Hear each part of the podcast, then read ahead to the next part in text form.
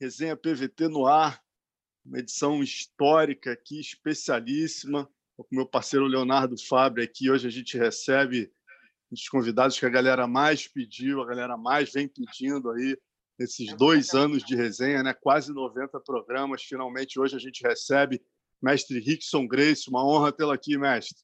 Prazer, Marcelo. Legal também, tudo bem? Pô, uma honra tê-lo aqui. Como é que estão esses tempos de pandemia aí, mestre, na Califórnia? Né? Eu lembro que eu tive aí há um tempo atrás, eu já tinha uma academiazinha na garagem, né? Me marcou muito aí, sempre vivia ali naquele dojo. Como é que tá? Tá conseguindo manter os treininhos ali? Não, agora é hora de respeitar o momento, né? E manter a social distance, manter aí a, os protocolos para a gente se manter o mais seguro e saudável possível, porque é um inimigo invisível, mas é um inimigo muito sério, entendeu? Então, eu estou seguindo aqui os regulamentos, as coisas que. E agora, naturalmente, aqui nos Estados Unidos, estão começando já a liberar as praias, os parques. Já ouvi falar que alguns, alguns estados já têm voltando a, a prática com uma certa distância, a prática de jiu-jitsu, entendeu? Com boneco, com solo exercise. Então, a coisa está voltando ao normal, mas vai ser um novo normal, né? Então, eu estou aí aguardando e, motivado a, a contribuir com a, com a, comunidade do jiu-jitsu, mas ainda nesse processo de expectativa. Pô, bacana, Rickson. Até lembrando disso, estava lembrando hoje, essa primeira matéria aqui que eu fiz contigo quando eu fui aí na Califórnia. Não sei se você mora nessa casa ainda, em Malibu. Não, não. É ah, tá. É, e aí, pô, uma coisa que me marcou muito, rapaz, quando eu te fiz essa matéria aqui, é, terminou a entrevista, né? Aí você, ih, rapaz, estou atrasado, tá vindo um garoto aí de longe para fazer uma aula comigo. E aí você falou, eu vou tomar um banho ali rapidinho, se tocar a campainha aí você abre. Aí pô, tocou a campainha, eu abri, era um garoto muito novo, devia ter uns 10 anos de idade, com a mãe. E o garoto estava meio trêmulo, acho que estava nervoso de te conhecer, fazer aula ali contigo, rapaz. E aquilo me marcou muito. O moleque estava vindo do Canadá, rapaz, para fazer uma aula com você na sua, na sua garagem ali. Esse garoto se transformou em lutador profissional por um tempo, o Marco Bochet. Rapaz, é ele? É, eu, é. Depois ele parou de treinar comigo, continuou treinando no Canadá e teve uma carreira curta, mas foi lutador profissional, foi uma gente boa ele. Foi sempre muito bom estar com ele. Que bacana, mestre. Então, mestre, vamos começar falando aí do, pô, do seu jiu-jitsu, né? A gente colocou essa semana aqui. Primeiro, deixa eu dar as boas-vindas para o meu parceiro Leonardo Fábio. Galera, ó, estamos aqui, eu e o Léo, estamos ouvindo as perguntas. Vamos, é, a gente já vai bater um papo com o mestre. Peço só para vocês terem paciência. A gente vai normalmente fazer aqui umas perguntas ainda, depois a gente vai interagir mais com vocês. Tenham um pouquinho de paciência. Leonardo Fábio aqui comigo hoje. Bem-vindo, Léo.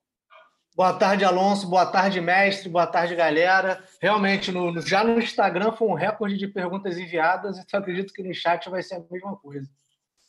Com certeza. Então vamos começar, mestre. Eu, é, é, esses dias né, a gente botou ali no baú é, o seu evento Super Challenge Grappling, né, que você fez lá em São Paulo. Eu fui cobrir, eu botei os bastidores, você dando os toques de regra ali no pessoal. Tá até o Dement fazendo perguntas, o Murango, vários outros atletas, né? É, é, como é que você viu esse evento? Por que, que você não deu continuidade nesse evento que realmente tinha uma leitura nova sobre o jiu-jitsu? É, o evento foi uma boa iniciativa, mas eu não era o encarregado, eu não era dono do evento, eu, era, eu só era simplesmente uma, uma, um contribuinte né, do patrocinador e do promotor do evento.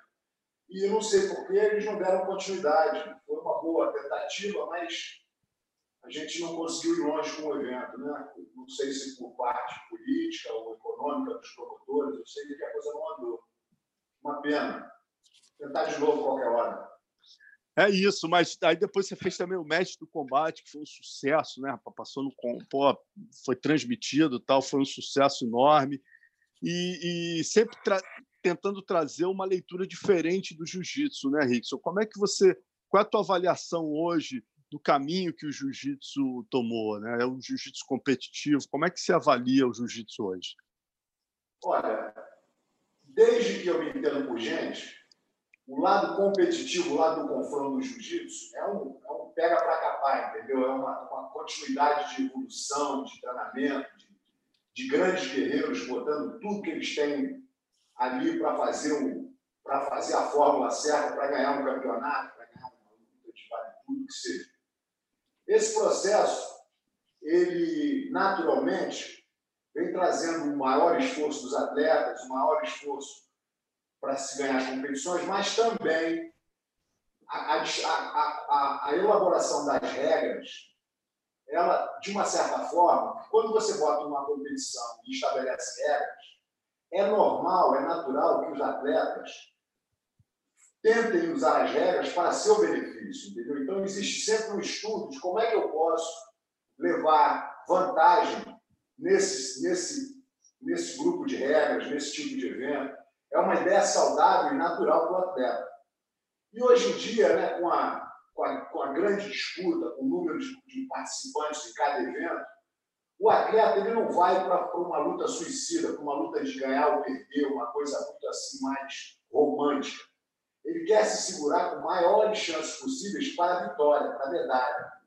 Então, muitas vezes, a intenção dele não é exatamente ir para o confere, e sim estabelecer um certo controle nas posições e criar uma certa tranquilidade dentro daquele, daquele tumulto todo, para poder assegurar essa vitória e, eventualmente, uma outra vitória, porque às vezes a pessoa tem que lutar oito, dez vezes no mesmo campeonato. Então, o atleta não tem interesse em gastar mais energia do que ele precisa, ele não tem interesse em, desperdiçar. Então, ele procura, estrategicamente falando, controlar a movimentação e, eventualmente, fazer um pequeno movimento, uma pequena estratégia para máximo garantir os pontos ou a vantagem que ele precisa para vencer. Com isso dito, é, essa estratégia que, que vem sendo construída com muita inteligência, com muita elaboração, ela tirou, ela diminuiu muito o risco na competição. Ela se tornou uma coisa mais elaborada o cara ter a confiança de que ele vai chegar ali, vai fazer a guarda, a guarda é, aranha, ou a guarda de estipo, ou um berimbolo, e, e, tentar segurar com muito bom treino, muita pegada, as posições para eventualmente fazer uma transformação e ganhar uma vantagem. As regras se transformaram num, num processo que dá tranquilidade ao, ao praticante, ao competidor.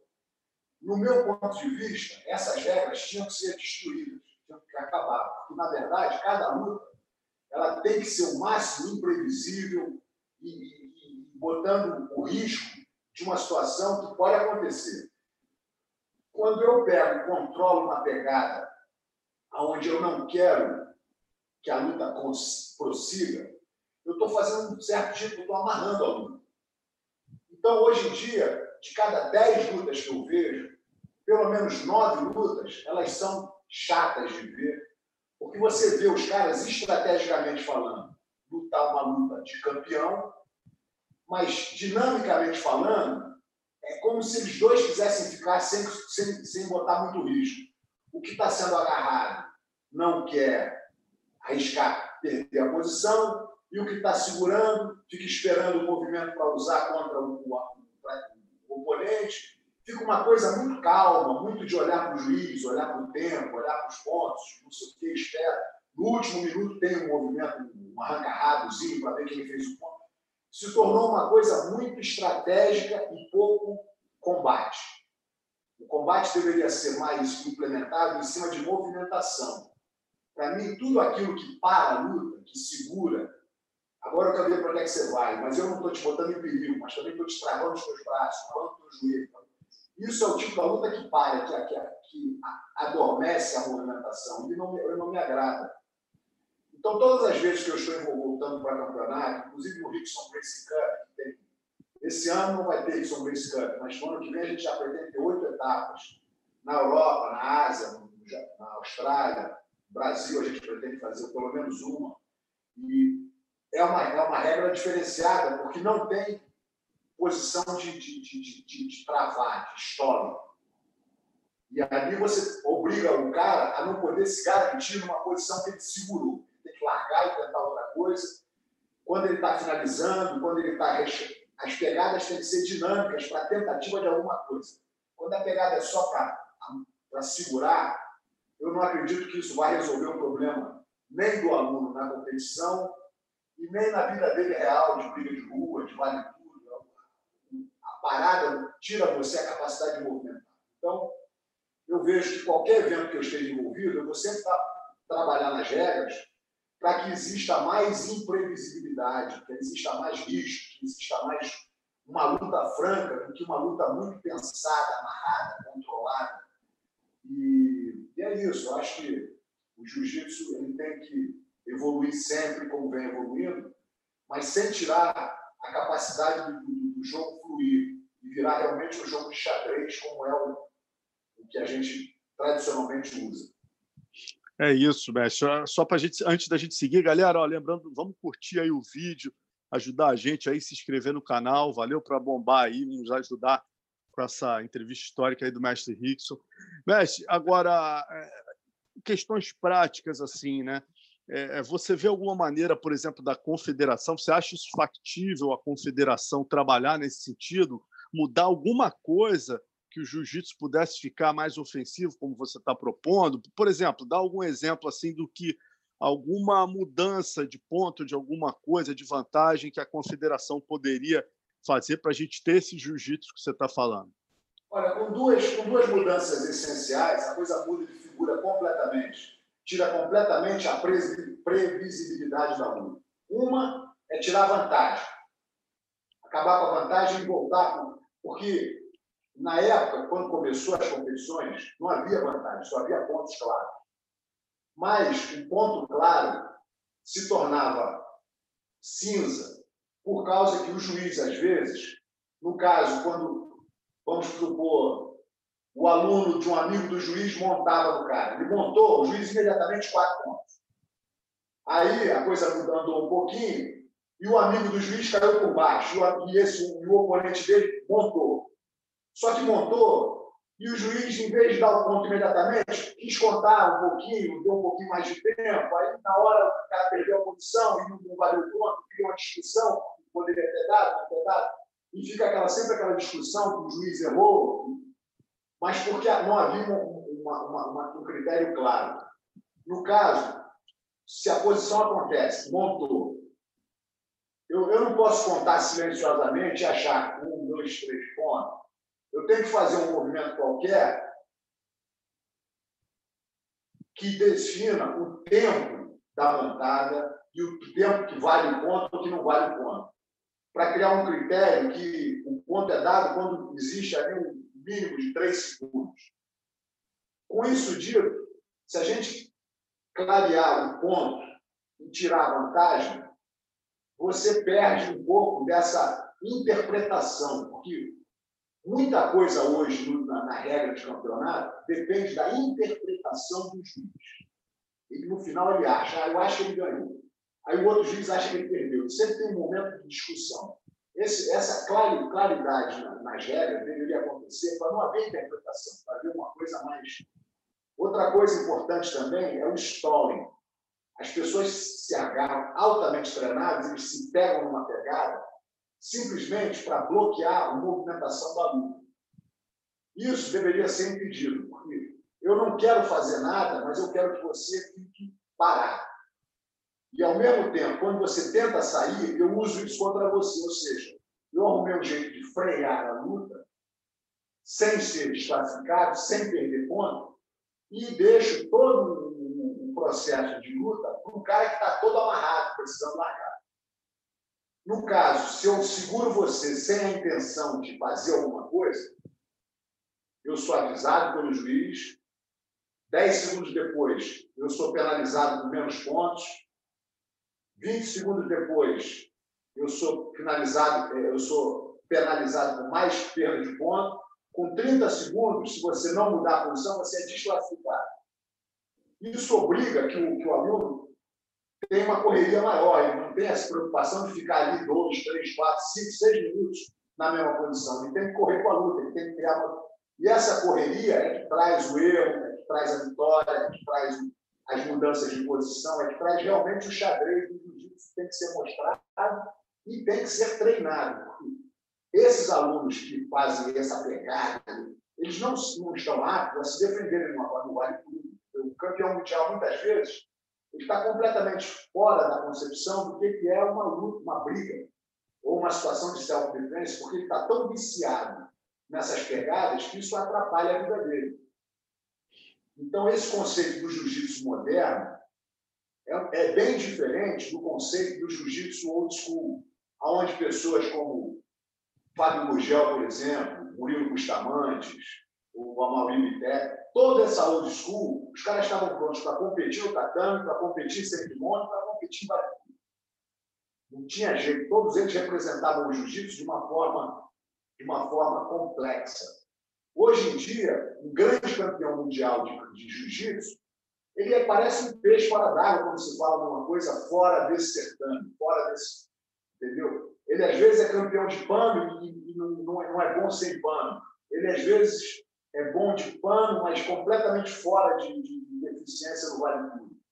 Então, essa condição de, de, de falta de equilíbrio, porque você às vezes depende de uma pegada para parar a luta, é que eu acho que é errado e se a, se a confederação mudasse isso, a dinâmica das lutas e a, e a probabilidade das vitórias seria muito mais imprevisível, seria muito mais não só recreativa, mas também imprevisível, como o esporte deve ser. Então, você não deve entrar certo que você vai ganhar, porque você está certo de uma determinada posição. Você tem que fazer a correria e dali sair o vencedor. Peste, agora falando de posições novas, né? achei legal esse, essa sua analogia né, com a self-defense, a defesa pessoal, que sempre foi uma, né, um dos carros-chefes do jiu-jitsu. E mais algumas posições novas né, têm se provado assim. É, isso eu quero lhe perguntar se você concorda com isso. Ah, digamos, tem tido efetividade no jiu-jitsu, né? A gente sabe que, por exemplo, o berimbolo, como diz o Alan Góes, né? Se você usar o berimbolo no Vale Tudo, você vai sair com a cara berimbolada. Mas, por é. exemplo, o Alan mandou essa, ficou marcada, grande Alan Góes. Mas, o, mas, por outro lado, né, a gente tem, por exemplo, a Rubber Guard do Ed Bravo, que tem uma funcionalidade ali de complicar a vida dos wrestlers, por exemplo, né, de os caras que que, que fazem aquele jogo de ground and pound, eles se perdem um pouco na rubber guard. Também as chaves de, de joelho e calcanhar também complicam um pouco o jogo. Você concorda com isso? Você acha que também existem novas técnicas que foram adotadas que são positivas para o vale tudo e para defesa pessoal?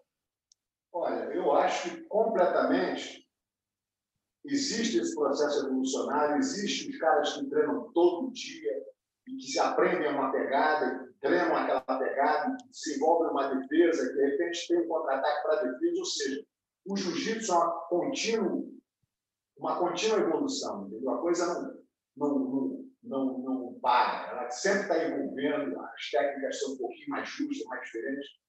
Eu acredito que existe essa evolução constante, sem problema. É, eu vejo que o, o, esse desenvolvimento de uma certa forma, quando ele é feito para eficiência, eu concordo. Quando ele é feito para estratégia de jogo, eu, eu discordo. Porque o que, qual é a diferença disso? Uma coisa é você fazer uma, uma, uma desenvolver uma técnica para levar cara ao checkmate.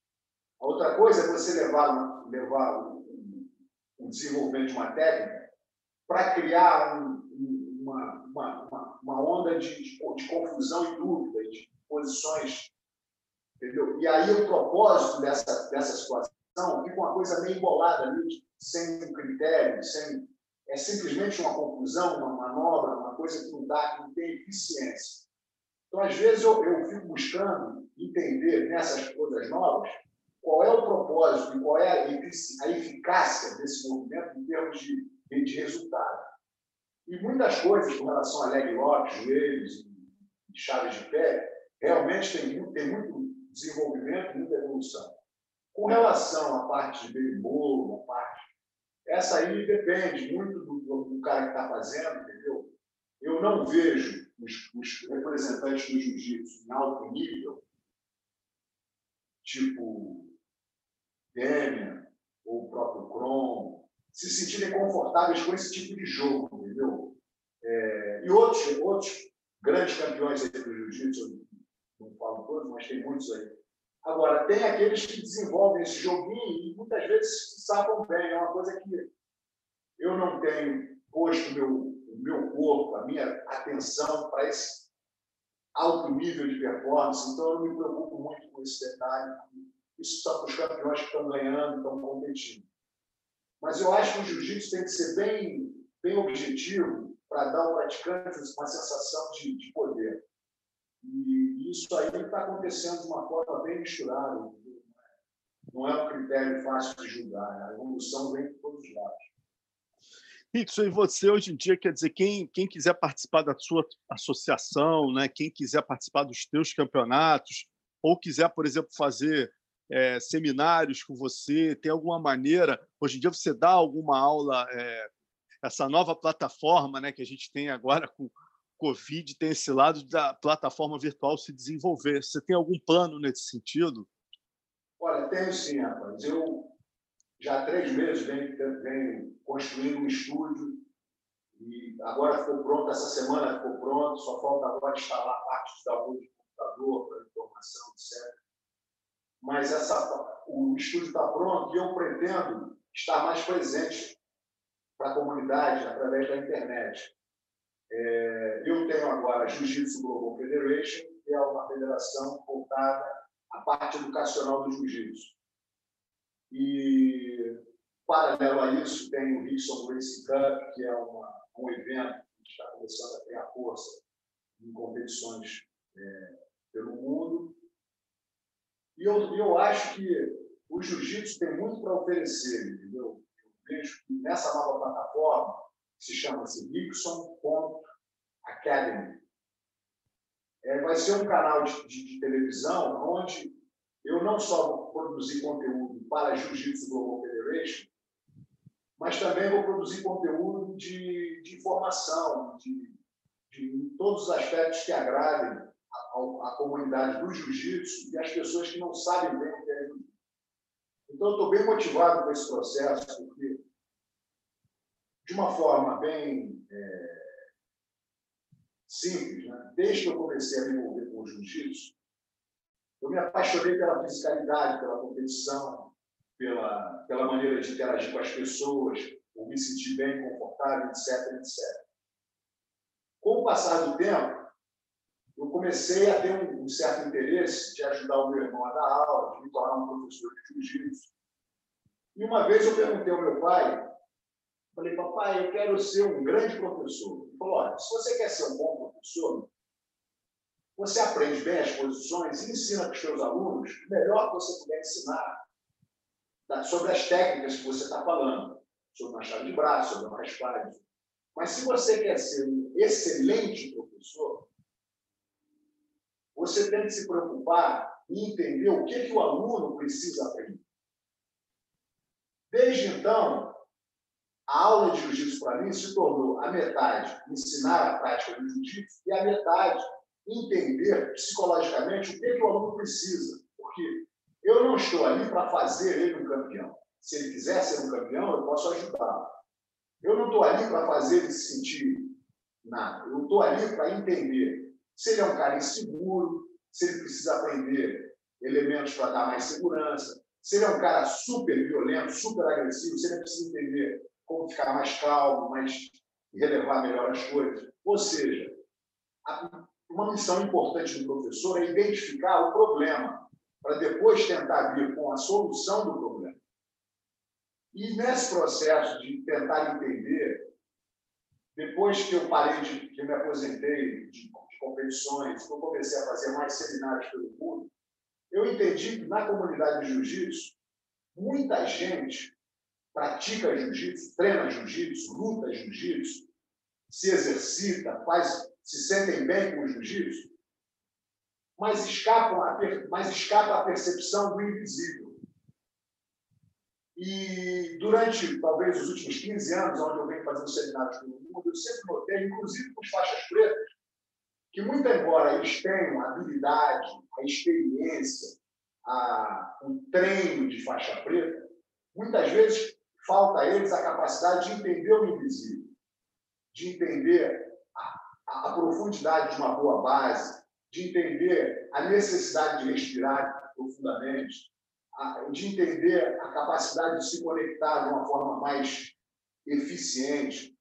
E esses detalhes que são praticamente invisíveis, que, que, estão ali só para você sentir, você não vê, mas você sempre fala, poxa, que diferença. Deixa eu tentar de novo. Você fica maravilhado com essa diferença que é invisível no caso. Isso se tornou cada vez mais importante no meu, no meu conceito de, de passar uma informação. E hoje em dia, eu, eu sendo muito honesto, né, já não hoje em dia, mas nos últimos, no último ano, eu já venho pensando de uma forma muito honesta de o que, que realmente seria o maior, o melhor passo para o jiu-jitsu qual seria a melhor movimentação para que o jiu-jitsu, como esporte, cresça. E olha que isso não é fácil, porque o jiu-jitsu nos últimos 15 anos vem crescendo gradativamente, mas sem parar. Cada vez você vê campeonatos com 3 mil pessoas, vê campeonatos com 5 mil pessoas. É um absurdo. Gente treinando, todo mundo competindo, professores vindo de todos os lados, indo para todos os lados ensinar. Ou seja, o processo de desenvolvimento do esporte jiu-jitsu está em vento em popa. Isso não tenho nada a dizer. O que eu vejo que deixa a desejar são os conceitos invisíveis do jiu-jitsu para exatamente favorecer aos fracos, aos que são mais indecisos com relação à luta. Na verdade, a parte invisível do jiu-jitsu ajuda aqueles que mais necessitam de jiu-jitsu. Diferente dos caras que são campeões por natureza, que já chegam na academia, que treinam, toma um pau, no dia seguinte volta, bota gelo. Tem gente, hoje em dia, a grande maioria dos praticantes, eles gostam do confronto, eles gostam do treino, fazem bem a adrenalina, a endorfina, o esforço, a sensação de conquista, tudo isso vale muito a pena. Mas só vale muito a pena para aqueles que gostam. O, o esporte jiu-jitsu ele é, é um segmento para atleta, para guerreiro, para lutador, para as pessoas que gostam desse tipo de confronto.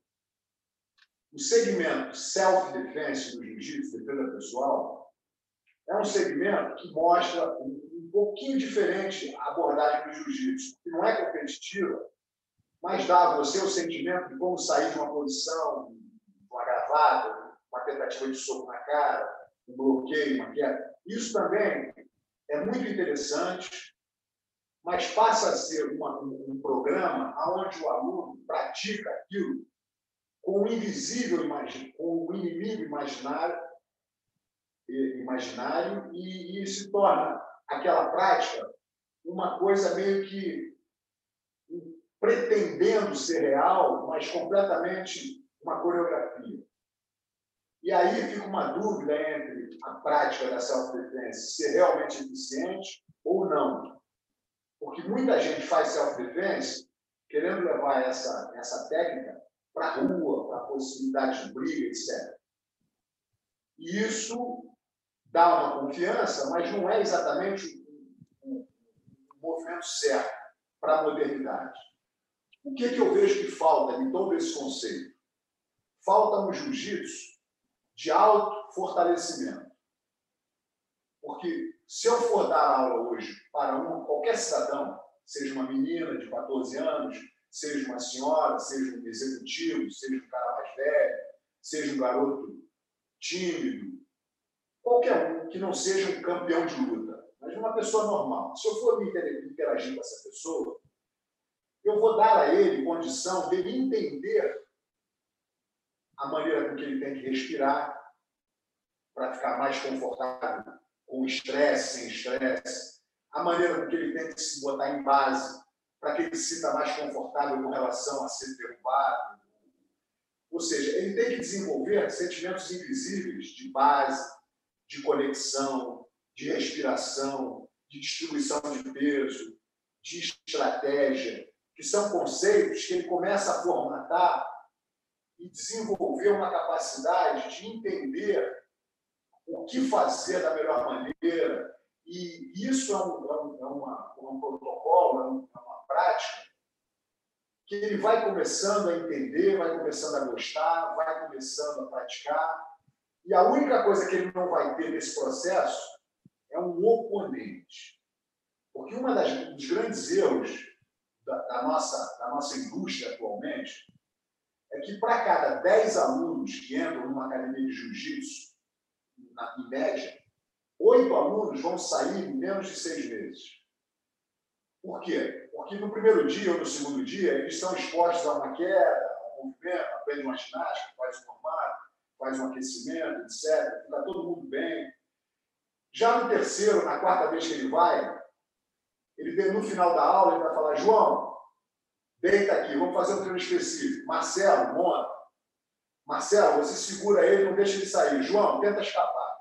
Nessa hora, o João, pela primeira vez, ele vai encarar um monstro, que é a competição, que é o ego, que é o desapontamento, que é a possibilidade de se machucar, brutalidade. E essa experiência ela é muito traumática. Pode ser que não seja no primeiro dia, mas no segundo dia, no terceiro, você chega uma hora que você fala: caramba, ou eu gosto disso mesmo, ou eu sou um campeão, ou eu sou um cara raçudo que vou botar gelo no dedo e voltar no dia seguinte, ou então eu vou falar: pô, meu irmão, não, não consigo viver com isso. Eu trabalho com computador, já torci meu pescoço, eu adoro o que esses caras fazem, gostaria muito de aprender, mas eu não tenho, eu, eu, eu, eu sinto que eu não consigo fazer isso. E desiste e nunca mais vai voltar a uma academia. Por que isso aconteceu? Porque o confronto, porque a primeira vez que ele viu um oponente, uma coisa é você ter um parceiro de treino, onde o cara está ajudando você a fazer, estão praticando, estão criando uma resistência controlada. É divertido, porque está tudo ali sem problema. Quando você tira o parceiro de treino e bota um oponente, você traz também toda uma pressão, todo um ego, toda uma, uma competição que não é todo mundo que gosta. Na minha opinião, 5% das pessoas gostam de se confrontar no tatame, de competir, de lutar duro. 95% eles preferiam não fazer esse tipo de violência, é muito violento, entendeu? Ah, eu sou músico, não sou médico, e as pessoas não se relacionam com esse tipo de confronto nessa mesma vontade. Mas isso não quer dizer que, para isso, 95% das pessoas, eles não têm a necessidade e o interesse de descobrir elementos pessoais dele, da força invisível dele. É por isso que, quando eu encaixo, eu, eu, eu, eu me confronto com um aluno novo, eu vou, vou fazer ele se sentir bem, vou fazer ele se sentir mais base, melhor respiração, melhor capacidade de movimentação, melhor entendimento de refletir a energia, de usar a energia do corpo. E isso é um processo que encanta. E vai assim até o momento que ele vai treinar com alguém e talvez se desapontar.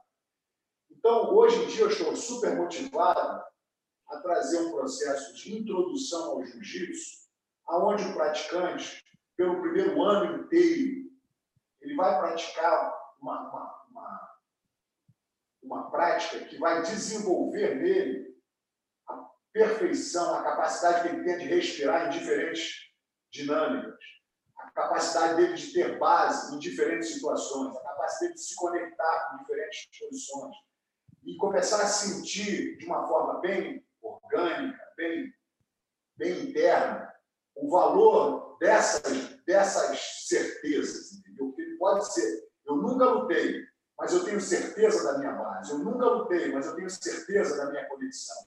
Do jeito que eu respiro, eu posso me acalmar, eu posso me focalizar.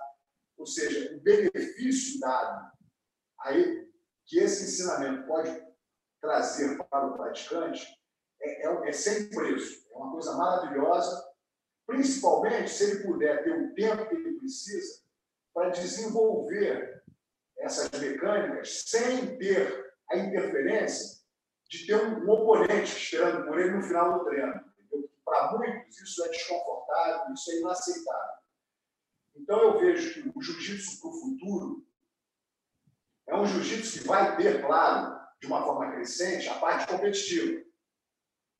Mas precisa ter uma parte mais soft, uma parte mais tranquila, para você desenvolver um jiu-jitsu interno, um jiu-jitsu para você poder facilitar a sua vida. Porque, na realidade, hoje,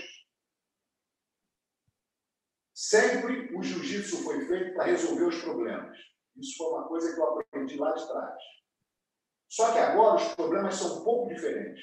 Haja visto essa coronavírus aí, que, que é um, um inimigo invisível. Das, e se você não tiver a paciência, não tiver a visualização, não tiver a esperança, não tiver a fé, não tiver a estratégia para lidar com a situação, se você não tiver as, as ferramentas invisíveis do guerreiro espiritual, é muito difícil você lidar com, com um problema invisível. Então, da mesma forma que nós estamos aqui trabalhando jiu-jitsu, nós temos que identificar para que, que o jiu-jitsu está ali na sua vida, para que, que ele está participando da sua prática. E no momento presente, a nossa prática ela tem que ser uma prática quase que espiritual. Ela é física também, mas tem que dar a você paz, tem que dar a você capacidade de usar com bastante conforto o seu potencial. E nessa condição, o jiu-jitsu de introdução, o jiu-jitsu de, de, de, de forma mais tranquila, ela passa para o aluno essa capacidade de começar a se fortalecer de dentro para fora. E é isso que ele precisa, porque o verdadeiro inimigo hoje, às vezes, vem por e-mail. Se você não consegue fazer um profundo, uma respiração tranquila, você vai se manter tenso vendo aquele e-mail a tarde toda e ficar aquilo ali te, te ruminando e, e, comendo por dentro. Muita coisa, muita guerra hoje, muito inimigo hoje é depressão, é ansiedade, é angústia, é, é dúvida. E isso tudo, existe uma maneira de você debater isso com a sua força espiritual, com a sua força de entendimento da inspiração. E eu vejo que esse processo é exatamente a minha identificação do, do, verdadeiro inimigo presente, entendeu? Eu acho que o jiu-jitsu tem muito a acrescentar a qualquer um.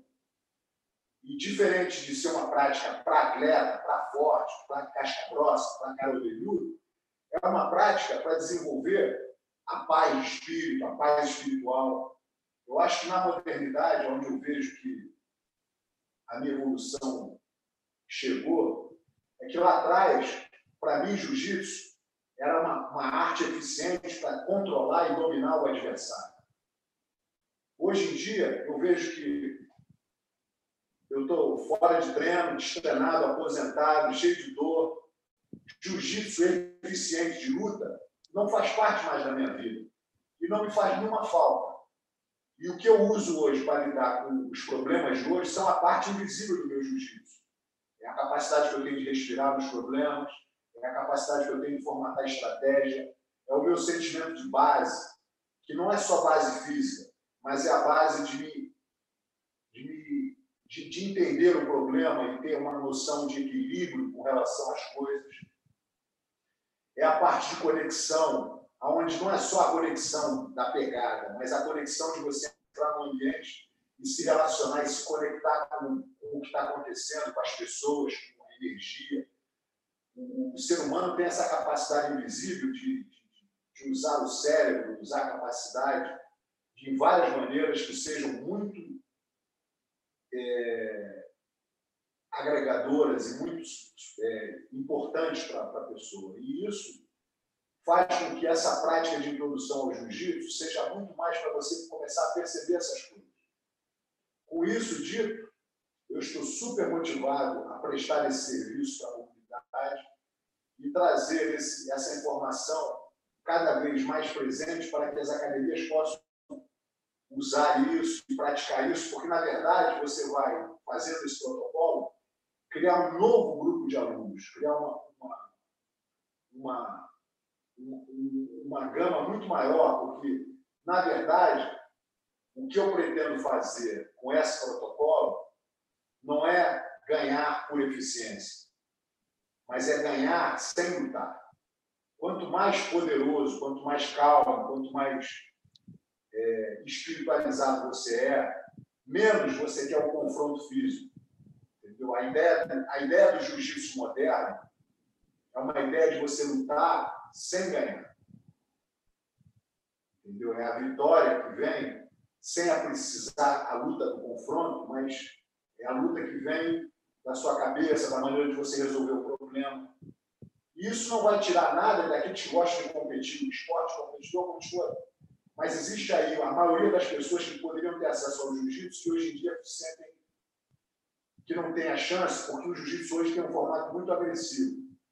E eu vejo que esse entendimento tem que ser mais forte. É por isso que nós vamos começar a trabalhar em cima desse jiu-jitsu de introdução e, principalmente, vamos começar com a respiração, que é um, que é um módulo que eu pretendo dar de graça para a comunidade e fazer com que as pessoas, através da respiração, se tornem muito mais poderosas.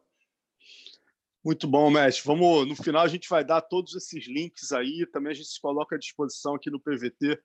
A sempre que tiver qualquer novidade, seminário ou campeonato novo, por favor, passe para a gente os links, que a gente vai ter o maior prazer em compartilhar aqui com o público. Pô, como a gente previu o recorde aqui, ó, estamos ao vivo com 1.026 pessoas participando. Galera, tenham paciência aí, a gente tem muita história aqui para falar com o mestre. Estamos falando agora nesse momento que ele está vivendo. É, Rickson, uma coisa também me chamou a atenção, né? Você falando que nesse momento você está num momento diferente do seu jiu-jitsu, que é uma é mais o seu é, é curtir o jiu-jitsu de uma maneira diferente, não tão focado na finalização e tal, que é o momento que você vive. Eu lembrei, né, rapaz, que eu tive a honra de acompanhar lá o seu o ápice da sua carreira, os seus seminários. Eu lembro de um na Academia Axe, que pô, tinha umas 40 pessoas, e você fazia questão, terminava o seminário ali, respeitosamente, brincava com todo mundo, e ó, era até o final, e todo mundo ali com uma honra de é, treinar com você, e eu não vou citar nomes, lógico, mas vários faixas pretas conhecidos, roxas, marrons, tinham mais de 40 pessoas, você treinava com todos.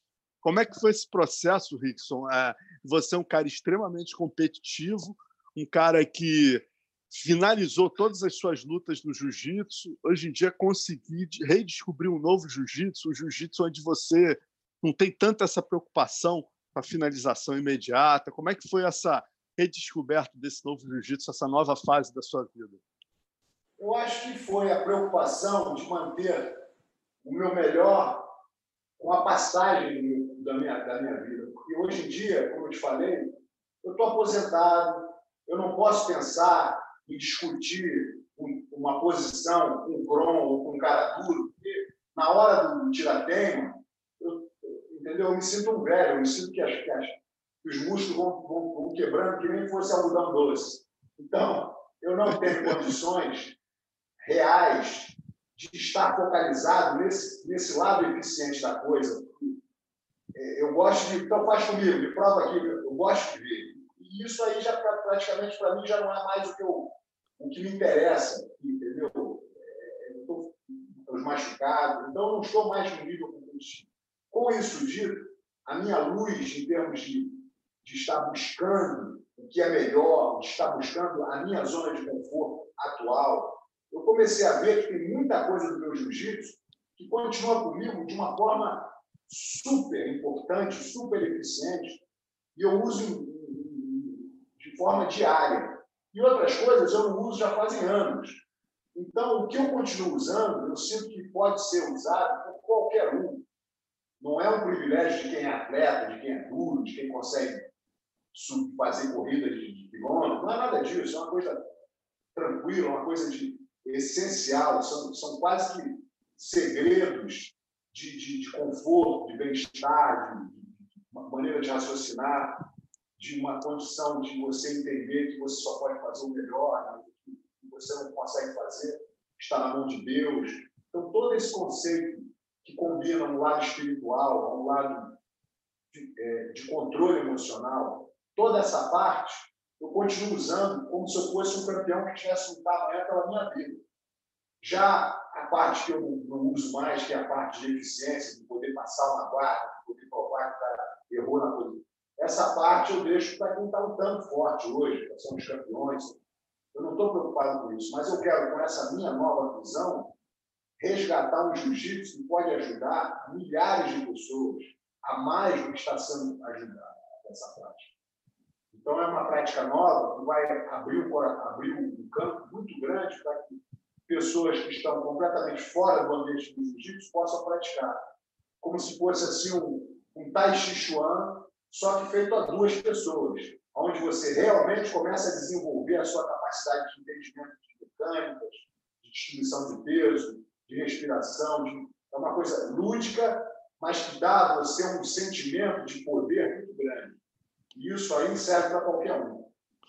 Agora, Rickson, lembrando né, dessa esse teu início, né, cara? Porque você viveu numa família que, pô, se eu não me engano, está até no Guinness Book, é a maior dinastia de lutadores da história. E você, de repente, ali naquele ambiente, né, na casa de Teresópolis, ali onde vocês se testavam, e, e ali, naturalmente, né, o seu pai, o seu tio Carlos, eles colocavam mesmo para. Pô, vocês tinham que ver quem era o melhor da família, né? E você sempre foi ali um dos primeiros, sempre teve nas cabeças. Quando é que você sentiu essa responsabilidade a primeira vez ali que você falou, caramba, pô, tá chegando a minha hora, né? Porque o Hollis era o, era o primeiro e você falou, pô, tá tá chegando a minha hora ali. Você percebeu a sua responsabilidade. Quantos anos você tinha e quando é que foi isso? Olha, rapaz, a ideia foi o seguinte: todo mundo lá em casa treina, confere.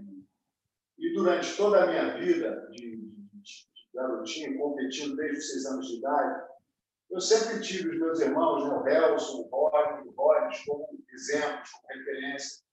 Eles sempre foram mais velhos do que o Helson, era oito anos mais velho, o Rodney nove anos, o Rodney dez anos.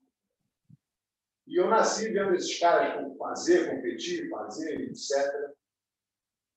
E sempre foi uma vida muito, muito interessante para mim, que eu fazia parte da família Grace, eu era um dos Grace, eu tinha os meus irmãos mais velhos, tinha o campeão da família, que era o Cássio, depois do Rollins, e, eu treinava jiu-jitsu, competia, ganhava. Então, existe um lado de ego, um lado de ser o Grace, um lado de, de representatividade, que sempre foi muito importante na minha vida.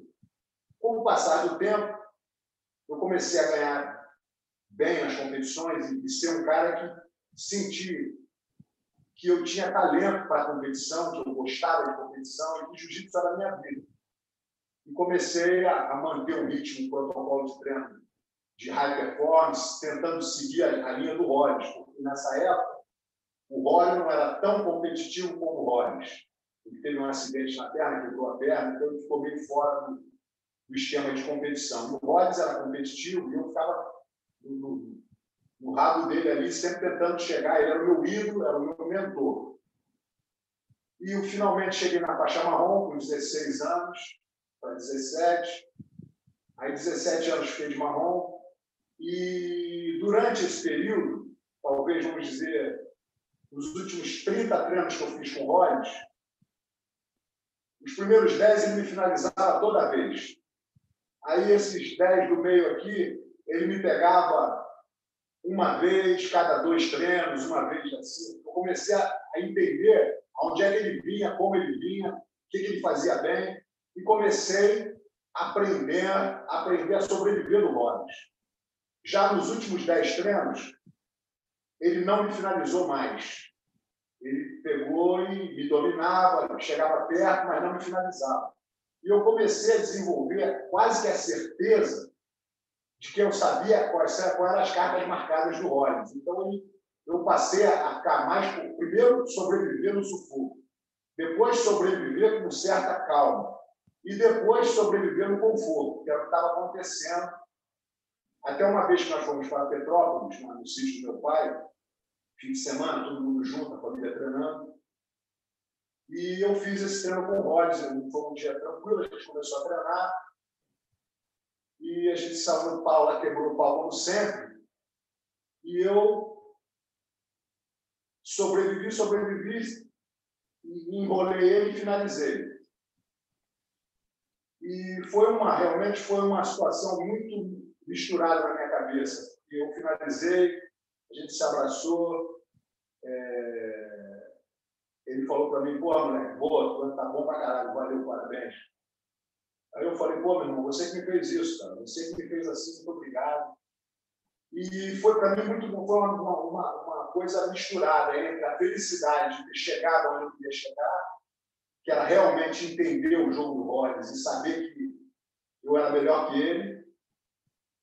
E a, a situação de que de, de agora ele já não era mais ele, a gente se olhou e ele entendeu que eu era melhor que ele.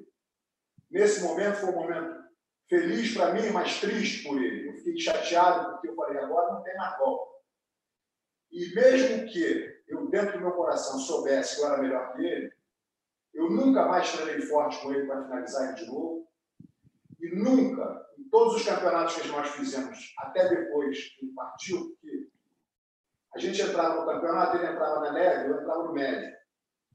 A gente ganhava chaves e ganhava a nossa categoria. E nós dois entrávamos no absoluto. E durante todo o tempo, enquanto ele estava vivo, ele sempre ganhou a medalha e eu sempre levei a de prata no absoluto. Sem a mínima intenção de nunca na minha vida competir contra o Robbins, que era o meu irmão, meu mentor, e onde ele me botou. Então, eu mesmo que tivesse dentro do meu coração a condição de poder lutar com ele, se fosse o caso, em termos morais, em termos de estrutura mental, eu jamais faria isso, porque ele era meu querido irmão que me fez chegar onde cheguei. E aí a gente estabeleceu isso, eventualmente. O Rollins partiu pelo acidente de asa delta, e eu assumi a responsabilidade de ser o campeão da família. E muita pressão, entendeu? Muita, muita cobrança invisível, aquela coisa, né? E eu me botava numa pressão maior ainda. Eu adorava viver nesse nível de competição e adorava viver para representar a família e aceitava, treinava muito forte, entendeu? Para que isso, para que eu não, não errasse. Estava sempre pronto a representar, entendeu? Então Hoje em dia eu vejo que nunca faltou um treino que eu, não, que eu faltasse por, por medo de ir, nunca faltou ninguém que falasse alguma coisa que eu não fosse conferir imediatamente.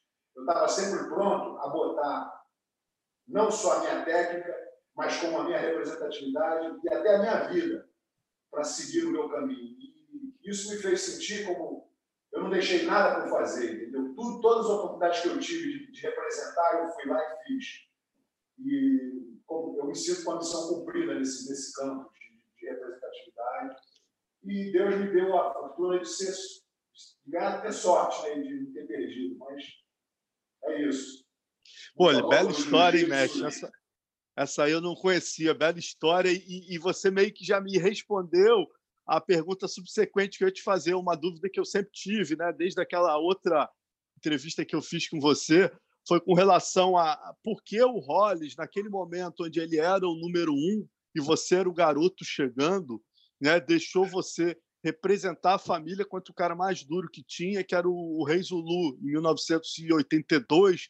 Naquele momento ali, o Rei Zulu era uma pedreira que poderia ameaçar a família e, de repente, o Hollis já era já estava com corpo de homem, você era um garoto.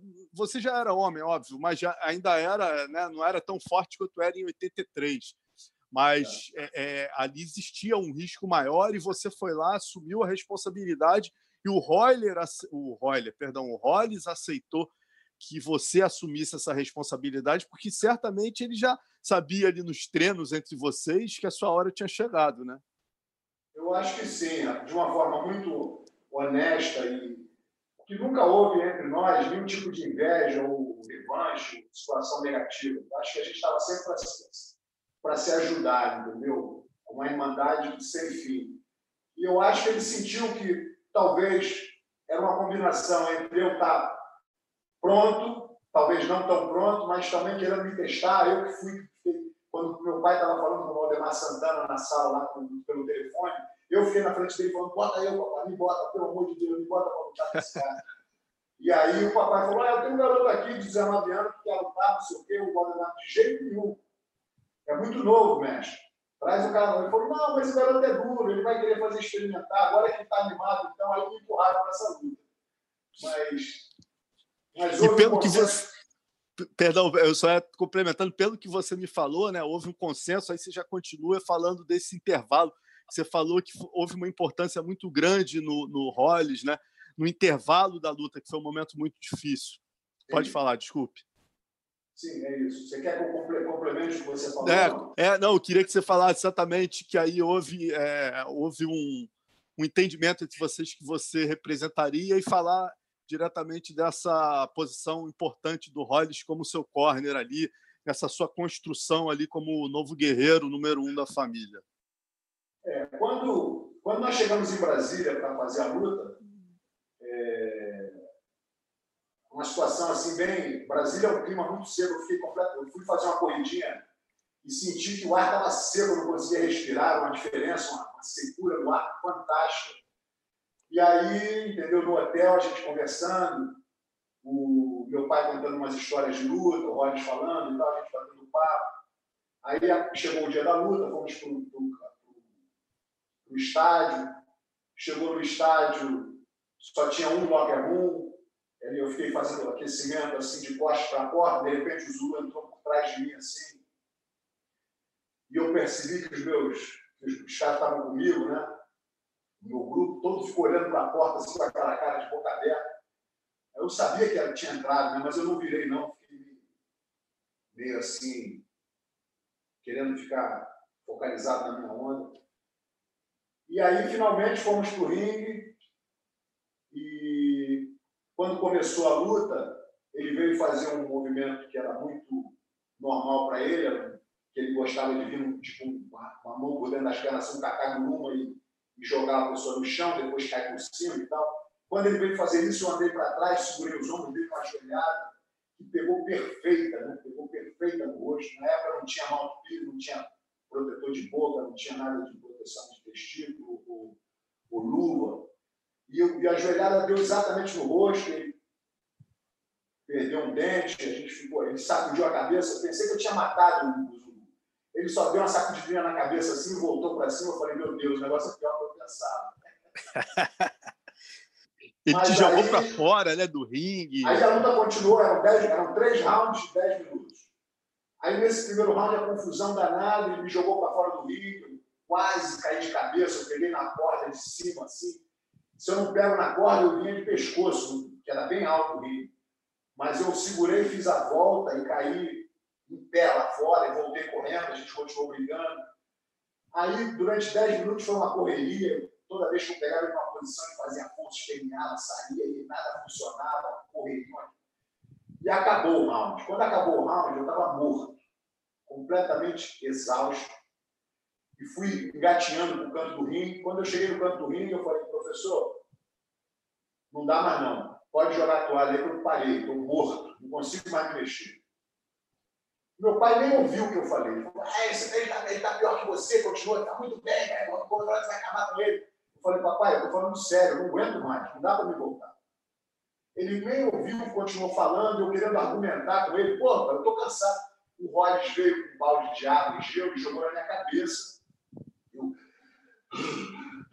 Aí deu mais um pouquinho, bateu o ombro, os caras me empurraram para dentro do rio, eu estava lá no meio de novo, bicho pegando. E aí confirmou-se o que meu pai falou, que o Zulu tentou me dar um soco, eu, eu abaixei, a gente se agarrou, foi para o chão. Quando a gente caiu no chão, a força, a pujança que ele tinha para sair das posições, ele já não tinha mais. Acabei pegando ele pelas costas e com três minutos do segundo round, eu botei para dormir. E essa foi uma vitória que, ao mesmo tempo, foi uma derrota, porque eu senti que eu, mentalmente, eu, eu amarelei antes da hora. Eu falei, pô, não dá para mim, eu estou morto, eu só vi o meu lado. E o meu pai, muito sabiamente, falou, pô, meu irmão, se você, que é mulher, está cansado, o cara está mais cansado que você. Vai, vai lá ele viu a, pitch, a, a grande picture do negócio, em vez de, de, de, estar só preocupado comigo.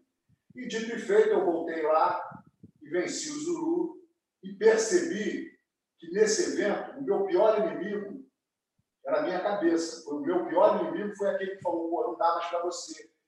Não, você não vai, você está cansado, você vai perder. Foi o medo que veio de dentro da minha cabeça, foi o meu pior inimigo. E aí eu percebi que a única coisa que eu não poderia deixar acontecer daqui para frente era esse medo me atacar de novo. Eu preferia morrer a passar por esse tipo de dúvida. Então foi um divisor de águas para mim essa luta, porque a influência que os dois tiveram no meu corno fez eu perceber que eu estava eu estava parando de, eu estava desacreditando de mim antes do verdadeiro final. E a partir dessa luta, eu falei, agora eu quero ver o final antes de me desacreditar. Eu vou acreditar e passar do fim. Se eu tiver que morrer, eu vou. Eu, eu, nunca mais vou amarelar. Eu nunca mais. E foi isso exatamente que aconteceu. A partir daí, eu consegui integrar a minha emoção, o meu espírito e o meu físico numa direção homogênea, numa, numa situação que eu prefiro morrer a ter uma dúvida. Estou indo como se eu fosse um bombeiro salvar uma criança dentro de um prédio em chamas. A ideia é salvar a criancinha. Se o prédio desmoronar e eu morrer, era, era missão, era, faz parte do. Então eu comecei a entender que a minha representatividade era maior do que a minha fisicalidade, do que a própria minha vida. E a partir daí passou a ser uma coisa bem, bem tranquila para mim, porque eu já não estava mais preocupado com a minha existência, eu estava preocupado em fazer o melhor que eu podia fazer. E se eu não conseguisse, né, eu ia morrer tentando. E aí, aí, a partir daí, todas as lutas ficaram alinhadinhas e a minha cabeça começou a trabalhar como se fosse um relógio. E aí, dois anos depois, né? Qual foi a diferença, Rickson? Encontrar de novo o Rei Zulu no Maracanãzinho, já com torcida. Ali você tinha a torcida do, do jiu-jitsu. Por um lado, você estava mais preparado fisicamente, mentalmente. Por outro lado, existia pela primeira vez uma torcida grande que você representava ali o jiu-jitsu, a tua família, teus alunos. Como é que foi essa primeira experiência aí com um grande público? Na verdade, a primeira luta que eu fiz com ele foi em 80 e a segunda foi em 84, com quatro anos de espaço. Mas a, a luta com, os, com essa segunda luta, sim, tinha mais pressão, mas eu estava mais experiente. E a, a, torcida, ela nunca me fez muito, nunca, nunca, porque eu fico tão focado, eu consigo entrar numa zona assim, tão, um perímetro tão fechadinho em volta de mim, da luta, quando eu pulo o tatame, quando eu pulo as cordas, eu fico. Entendeu? Tudo acontece antes das cordas. Quando você passa para a corda, é como se você estivesse dentro de um, de um templo acústico, que é só aquilo, é você, o oponente. O juiz está ali só para não deixar ninguém matar ninguém, mas o juiz está coisa e, e, e entra numa, numa zona de, de, de conforto eu eu sempre fiz a minha situação melhorar no momento que eu estou sozinho no confronto. A minha cabeça, meu espírito, a minha, a minha, o meu desejo de representar me levava para a luta, tipo, há 10 dias antes da luta, eu estou 90% bom. Há 9 dias, eu estou 91%. Há dois dias, eu estou 98%. Há, um dia, eu estou 99%. No dia da luta, eu estou 100%. Mentalmente, fisicamente isso sempre aconteceu comigo em termos de preparação espiritual. E aí, quando a luta aconteceu, foi simplesmente uma confirmação de que ele veio dessa vez com um pouco mais de vaselina no corpo para escorregar, ele veio sem querer gastar muita força para não perder, para não perder por cansaço, ele veio mais estratégico e fez a luta ficar um pouco mais, num passo um pouco mais cadenciado de, de luta, de, de luta técnica, até o momento que ele errou, que quis pegar na gravata, eu escorreguei, fui para as costas e finalizei. Mas foi um passo diferente, foi um, uma estratégia diferente, tanto dele como minha, um crescimento de experiência. Foi uma luta muito mais, vamos dizer assim, mais tranquila. Agora, é legal você falar essa coisa da, de, do psicológico, né? Eu nunca tinha pensado por esse prisma. Né? Você, em várias situações, você colocou ali tua cabeça, tua mente, é, você já tinha consciência que você era o principal representante da família, e a partir dali você se coloca em situações onde é, é, você chegava ao extremo. Por exemplo, aquela história do Byron Amona, lá do, do, do, do gigante havaiano com Malibu. Né? Pô, você, ali no caso, você tinha 16 anos, né, Ritz? Sim. Foi bem antes do Zulu isso, né? Foi bem antes do Zulu, é. Na mas, a... roxa, mas, mas ali você não ali em um momento ali, você mais novo, quando chegou ali naquela situação, tu viu o tamanho daquele homem, em um momento ali você falou, porra, por que, que, eu, por que, que eu entrei nessa roubada? É, não, mas ali é uma outra coisa. Primeiro, testosterona estava a milhão, né? Segundo, era, uma, era, um, era um, uma situação, um ambiente que era propício, porque não só na minha vida de competição de atleta, de, de, de, de artista marcial, eu era um moleque de rua, garotão, de arcoador, brigava na rua, tinha um problema de festa. Então existia aquela naturalidade para mim de, de fechar o tempo na rua era uma coisa normal. E em se tratando desse, desse cara que era um vilão, né, virou um vilão para sofistada, quebrou prancha, eu me tornei um, um representante, do, não da família Grace, mas do surf, da, da molecada, da, da minha turma. E fui liderando esse movimento até achar, ir na casa do, na oficina do Rico e, e procurar lá o bairro. E aí, quando nós lutamos, é, era imprevisível, tinha uma roda feita entre os meus amigos, estavam todos em volta ali. E a gente se pegou e eu consegui derrubar, e peguei pelas costas, botei para dormir. E ele realmente foi uma situação assim bem, bem tipo de louca de rua, assim, uma coisa que normalmente você não vê muito. Mas eu não estava preocupado em matar ou morrer, eu estava preocupado em disputar com o cara, brigar, uma coisa mais infantil, não era uma coisa de. Entendeu? E eu sabia que se, se, o bicho pegasse mesmo, se eu estivesse tomando umas porradas, meus amigos iam pelo menos separar a briga. Então não era uma coisa assim. mas, mas foi bom o negócio. Foi uma coisa importante ali, né? E, Rickson, é, essa coisa de. Uma coisa tão importante, só um minutinho. Ah, por favor. Uma coisa tão importante que eu, mesmo sendo faixa azul no surf, eu ficava na roda dos melhores da época, Rico, Petis, os caras, melhores do, do, surf da época, os caras tudo vai, Rickson, vai na onda, e eu pegava, caía. Mas os caras, depois desse negócio, meu, passaram a me respeitar, e as gatinhas me olhando, era o melhor dos mundos para mim. e outra, né, Rickson? Passou a ter uma união muito legal entre o surf e jiu-jitsu, né? Por exemplo, esse momento, o Renan Pitangui, o Malibu, é, tanta gente do surf passou. O, o Malibu canta essa história, eu acho genial, a história do King Kong e o Mico, né? Que ele conta que, porra, ele nunca tinha ouvido falar em jiu-jitsu, aí ele viu o Rickson magrinho ali. Porra, Rickson, caramba, tu vai, vai bater naquele bicho grande ali, tá maluco tal. E aí, de repente, quando ele viu, você tava nas costas, era o Mico, você, nas costas do King Kong. Aí ele falou, porra, que negócio, que luta é essa, rapaz? Que porra é essa tal de jiu-jitsu?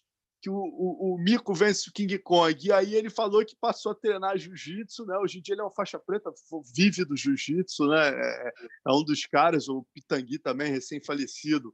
E toda essa geração começou, existiu realmente ali. Surf e jiu-jitsu passaram a ter uma, uma parceria natural e hoje cultural, né? Você vê o açaí hoje, eu tenho visto muito off aqui, porra, os caras terminam a série de surf vão tomar um açaí. Isso vem de vocês, da família Grace, do Belém do Pará. É. Né? A cultura se, se juntou entre as duas artes. Muito legal isso, essa, essa troca de, de benefícios e, e combinação de energias. É muito legal. É impressionante. Agora, Rickson, esse momento também né, teve as histórias das rivalidades e tal e é uma coisa que hoje em dia todo mundo conta com o olho brilhando. É curioso, na época foi uma coisa pesada e tal, né? Você mesmo não, não curte tanto falar disso, mas é uma coisa que hoje, pô, eu falo com o Hugo, com o Eugênio, os caras falam isso com o maior prazer, porque eles sabem da importância dessa história ali na, na, naquele momento, né? E, e, como é que foi aquela história do, do, do Buqueirão, né? Que você foi para o Buqueirão, como é que pintou de você ir lá defender o jiu-jitsu? Como é que foi isso?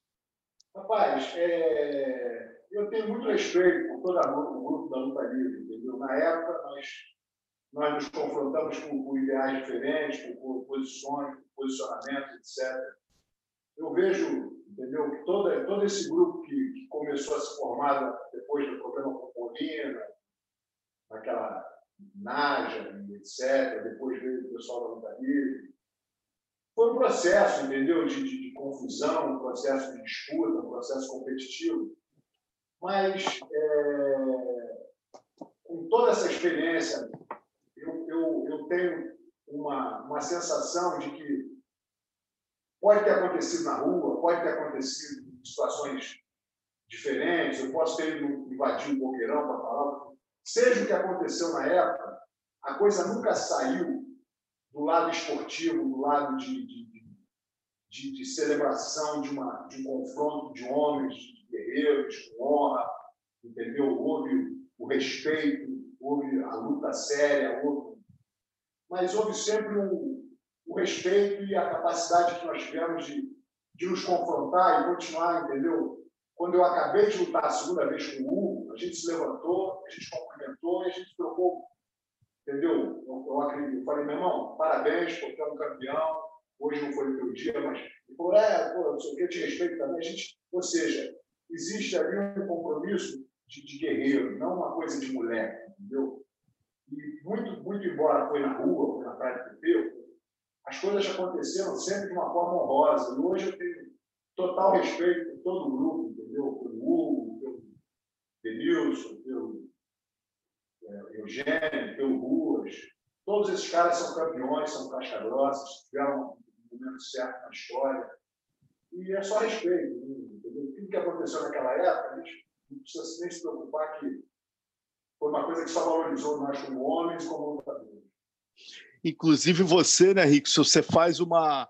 Até o colega fez um livro que eu achei genial, como ele terminou o livro, Felipe Aui. Né, ele termina o livro dele, que é o é, Filho Teu Não Foge à Luta. Ele terminou, ele teve uma sacada genial, que foi o seu discurso final da luta entre Royler e Eugênio, que você termina o discurso, você termina a luta, você chama todo mundo no centro, fala, gente, ó, nós somos é, mais ou menos isso que você fala, né? Todo mundo aqui é samurai e hoje em dia a gente está lutando pela honra, pela nossa arte marcial, mas eu espero que daqui para frente, daqui a, a partir de agora, a gente possa um dia estar tá lutando aí né, para botar comida na mesa das famílias, alguma coisa assim, lutando profissionalmente, né? Quer dizer, você falou alguma coisa nesse sentido ali, celebrando exatamente o espírito samurai ali de todos vocês. É, porque o fato de nós lutarmos entre nós não quer dizer que exista algum desvio de caráter, ou quem está culpado, certo ou errado. Os dois são lutadores, os dois querem lutar. A gente quer uma desculpa para sair na porrada. Entendeu? E isso sempre foi uma coisa que trouxe honra e dignidade para os participantes. Não é uma coisa que desonra ninguém. Quando você briga e, e luta, não interessa se você ganhou ou perdeu. Interessa que você realmente provou que você é homem o suficiente para, honrar o que você disse e estar ali como participante e representante. E foi o que eu senti em todos esses confrontos, entendeu? Então, eu acho que, é, na época, existia um pouco mais de personalidade, de ego, eu gosto desse, eu gosto desse. Hoje em dia, Todos nós fazemos, somos peças de um, de um tabuleiro que fez um grande jogo e que a gente deve ser entendeu, orgulhoso do que foi feito. Porra, maravilha.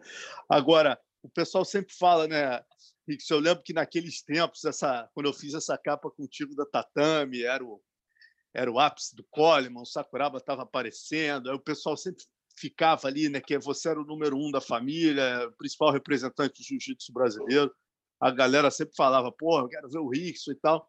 Se você, é, no passado, né, pudesse escolher ali, naquele momento do teu ápice, você pudesse escolher é, para lutar com um desses três, quem você escolheria? Sakuraba, Coleman ou Marco Ruas? Quem você acha que é a luta que todo mundo queria ver você com esses três, né? A luta que são clássicos que todos os fãs gostariam de ter visto. Se você pudesse escolher quem que você teria feito a luta assim?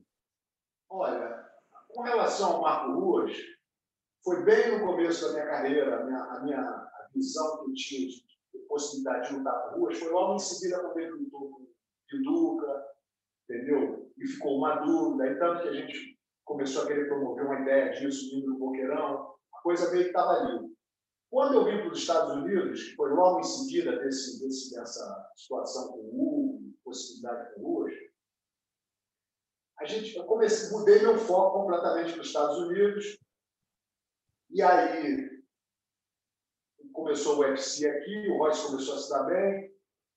Eventualmente eu fui para o Japão e criou-se lá o Tudo, 94, 95. E depois a coisa meio que começaram a aparecer campeões e tal. E a minha possibilidade de voltar para o UFC não era muito clara, porque o Roy continuava no UFC, tinha uma certa dificuldade para me ajustar lá, então foi uma coisa meio confusa. E com o passar do tempo, entendeu? O, o, o Coleman era um cara importante, duro, forte, que eu via que a minha melhor luta com ele seria uma luta sem tempo. E a possibilidade de eu fazer uma luta com o Coleman, numa regra que eu quisesse, seria muito difícil, por, por, pelo fato do Collor estar voltado aos Estados Unidos, a situação não era muito. Então a coisa ficou meio que num, tom cinza, não fechou, a gente fechou, mas ficou bem aberto. Não recebi nenhuma proposta por, pelos japoneses que tinham que ofereciam muito mais grana para que Collor não viesse, então a coisa ficou meio mansa. Nesse processo todo, o Sakuraba começou a ganhar um momento muito importante com relação às vitórias dos Grace. Fez com Roy, fez com, fez com alguns Grace. Então, nessa situação, eu me senti que, sem dúvida nenhuma na minha cabeça, se eu tivesse lutar com alguém, seria o Sakuraba. Ele foi o único cara que, que levou esse, esse, esse título de matador de Grace, e que realmente ficava atravessado por ele no pescoço. Eu queria muito lutar com ele, mas na época que eu ia fechar a melhor luta da minha vida com o Sakuraba, depois do Funaki, a proposta já estava feita, ia ser um, um, absurdo, ia ser a melhor luta disparada da minha vida, da minha carreira. É, meu filho partiu desse mundo e foi um momento que eu tive que focalizar na perda do filho, regrupar minha família como um todo, e não aconteceu. E a partir daí, passou um pouco, o Sakuraba tomou um pau do, Vanderlei, já começou a cair um pouco de prestígio. Eventualmente, quando eu fortaleci a família, que voltei à possibilidade de, de, ter uma luta, o Sakuraba já não, não, havia mais o apelo de fazer a mesma proposta financeira que o Japão tinha feito para mim com ele na época. E aí o, valor da luta caiu muito e eu falei que queria lutar com uma coisa melhor, comecei a negociar, mas por uma razão ou por outra, não tinha que acontecer e eu tenho que viver com essa.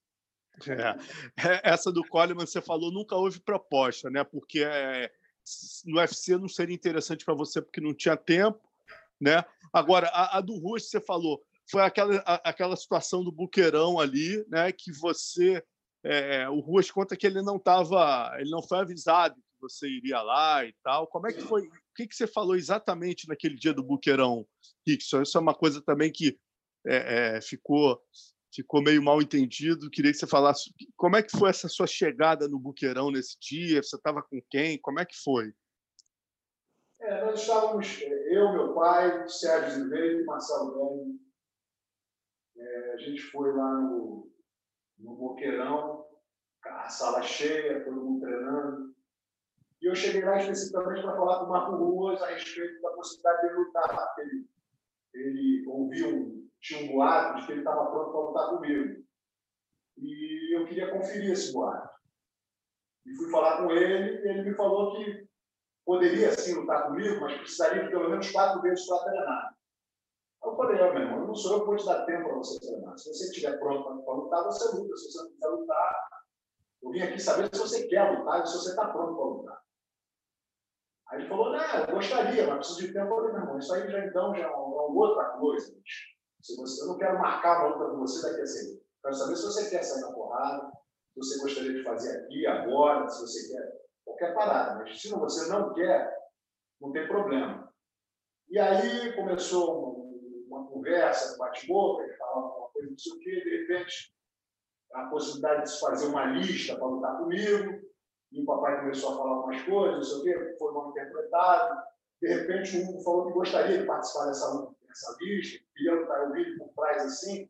Eu nunca tinha visto um na minha vida, mas nessa hora ele se mostrou muito atuante, assim, com a cara. É, eu senti que se tratava de uma pessoa que, que era uma liderança, entendeu? Que era um potencial, um, um lutador em potencial para que eu pudesse confrontar. E acabou aquela discussão, não resolveu nada, ficou tudo branco. E quando eu voltei para a minha vida normal, eu comecei a ouvir comentários que o Hugo estava preparando para lutar comigo, o Hugo queria fazer, o Hugo queria não sei o quê. E ele realmente era uma cara que, para quem conhecia de luta, sabia que ele tinha esse potencial. Mas para quem não conhecia, o Hugo não, era, não tinha expressão, ele não era um cara famoso. O Marco Ruas tinha mais projeção que ele, principalmente depois da luta. Então se tornou uma coisa que eu não poderia oficialmente acatar um confronto com o Hugo, que na época não tinha nome, simplesmente porque ele achou que tinha que lutar comigo. Então foi uma coisa assim, pô, esse cara vou lutar eu for lutar com ele na rua, no lugar. Né?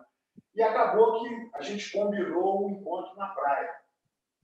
Foi combinado pelas turmas, pela, pela rapaziada do Flamengo, e acabou que nesse dia nós todos nos encontramos na praia e nós tivemos nosso primeiro confronto, que foi na praia do PP, e ele acabou pedindo para parar, nos levantamos, ele falou que não estava satisfeito, eu falei que se ele queria continuar fazendo de novo, ele falou, não, não quero fazer agora não.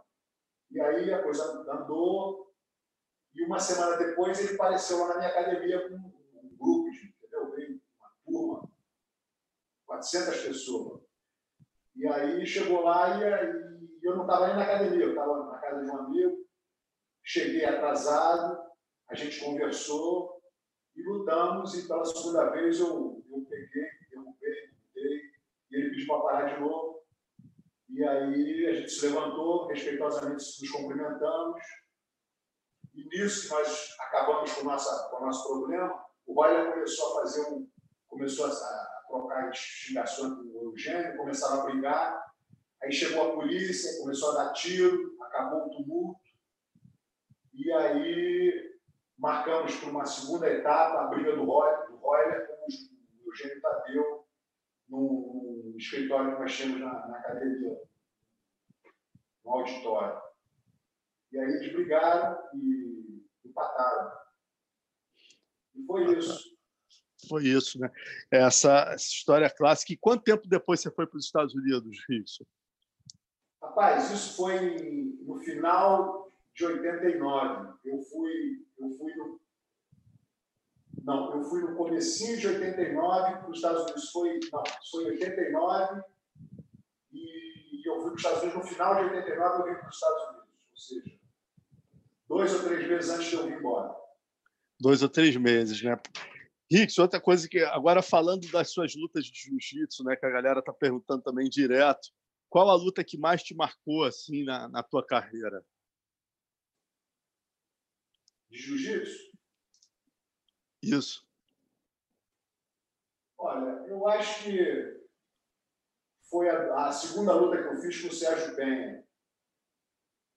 Porque... Você fez duas, né? É importante a gente falar isso, porque eu fiz uma resenha com o Oswaldo Alves e ele só lembrava da segunda. Aí eu peguei a nossa tatame que eu fiz, um paredão com você, e você tinha lembrado que na primeira, que foi no peso, você finalizou ele no braço. E aí, na, na, na, na, final do absoluto, a semifinal do absoluto, né? porque a final você não lutou com o Macarrão, que era da, da mesma equipe, ele não quis lutar com você. Na semifinal, você lutou com o Sérgio Pen e foi uma luta mais dura, dessa que você está falando agora. É, porque foram dois fins de semana separados, eram dois domingos. Nesse domingo, fui, é, é, é, as finais e semifinais eram no domingo final, no segundo domingo. As eliminatórias eram no primeiro domingo. Então, a gente, na, na bracket da eliminatória, quando eu cheguei para fazer a inscrição, o mestre Oswaldo Adas estava lá, eu vou, mestre, tudo bem? Nos cumprimentamos e tal. E eu já sabia que era a, era a, a primeira luta de faixa preta do. Não sei se era a primeira luta de faixa preta, mas era a primeira vez que eu ia me encontrar com, com o Sérgio Penha numa competição. Não sei se ele já havia lutado antes, mas. Eu acho. Uma... Parece que ele pegou a preta, pulou da roxa para a preta para lutar com você, né? Reza a lenda. É, ele vinha numa, numa carreira fantástica, de finalizar todo mundo, de fazer, de ir nas academias, de finalizar todo mundo. Ele era um cara que era respeitado na comunidade como um inovador, tinha uma chave de braço perigosíssima, etc, etc. E não era nenhum feito, né? era uma coisa real. E quando eu cheguei para me inscrever no campeonato, encontrei o Oswaldo, ele falou, mestre, bem, cara, trocamos umas gracinhas, e eu falei, tô doido para pegar esse teu campeão aí, para a gente ver aí, fazer um tiradeiro. Ô, mestre, vai ser uma honra para mim, uma, uma, troca de cordialidade, um negócio legal. E eu falei, então tá bom. Mandei ele escrever no meio pesado e no absoluto. Quando ele viu, ele falou, oh, mas que pena. Você é meio pesado, mestre? O Sérgio é pesado. Eu falei, então tá bom, me bota no pesado aí, que a gente fazer logo uma coisa completa, então. Vamos fazer logo uma, uma categoria no peso. Aí ele ficou todo feliz. Oh, que beleza, mestre. Me abraçou. Eu falei, ótimo, maravilha. Então a gente se vê na hora da porrada. Aí, no primeiro domingo, a gente treinou, a gente fez uma luta, não sei se foi na categoria ou se foi na bracket do Open Class, mas eu sei que nós fizemos uma luta no primeiro domingo, aonde a luta não durou três minutos, foi menos de três minutos. Eu peguei uma puxada de braço. Estava em forma, bem, tudo certo. Foi tudo como plano. Fui para casa, dormi, acordei. Segunda-feira à tarde, a minha ex-mulher entra em trabalho de parto. Estourou a bolsa d'água, peguei um carro, fomos para uma clínica, não era um hospital grande, era uma clínica pequena, que o parto é feito com maior atenção, depois a criança já dorme, já dorme com a mãe, não vai para berçário, não tem divisão, uma coisa bem, bem humana, assim, bem moderna. E aí tivemos, passou 16 horas em trabalho de parto, foi uma coisa difícil a dessa. E nessa sequência, o filho nasceu, dormimos essa noite, no dia seguinte fomos para casa, e eu, como pai novo, minha, minha esposa, não tinha enfermeira, não tinha nada, eu fiquei durante toda essa semana na vigília da criança, vendo o que precisava, atendendo a minha esposa, fazendo tudo que tinha que ser feito. E o kimono que eu usei no campeonato ficou no carro, e eu não treinei com ninguém, não fiz um movimento de jiu-jitsu, não fui para academia, fiquei em casa, celebrando, comemorando, vendo a criança crescer ali, fiquei ali, dormindo no máximo três horas por noite. Foi um negócio assim bem, bem para mim, focalizado, só pensava nisso, eu não estava preocupado com o campeonato, não estava nem E aí a semana toda se foi. No domingo, eu pego o kimono e vou para o campeonato, sem um treino, dormindo pouquíssimo, etc.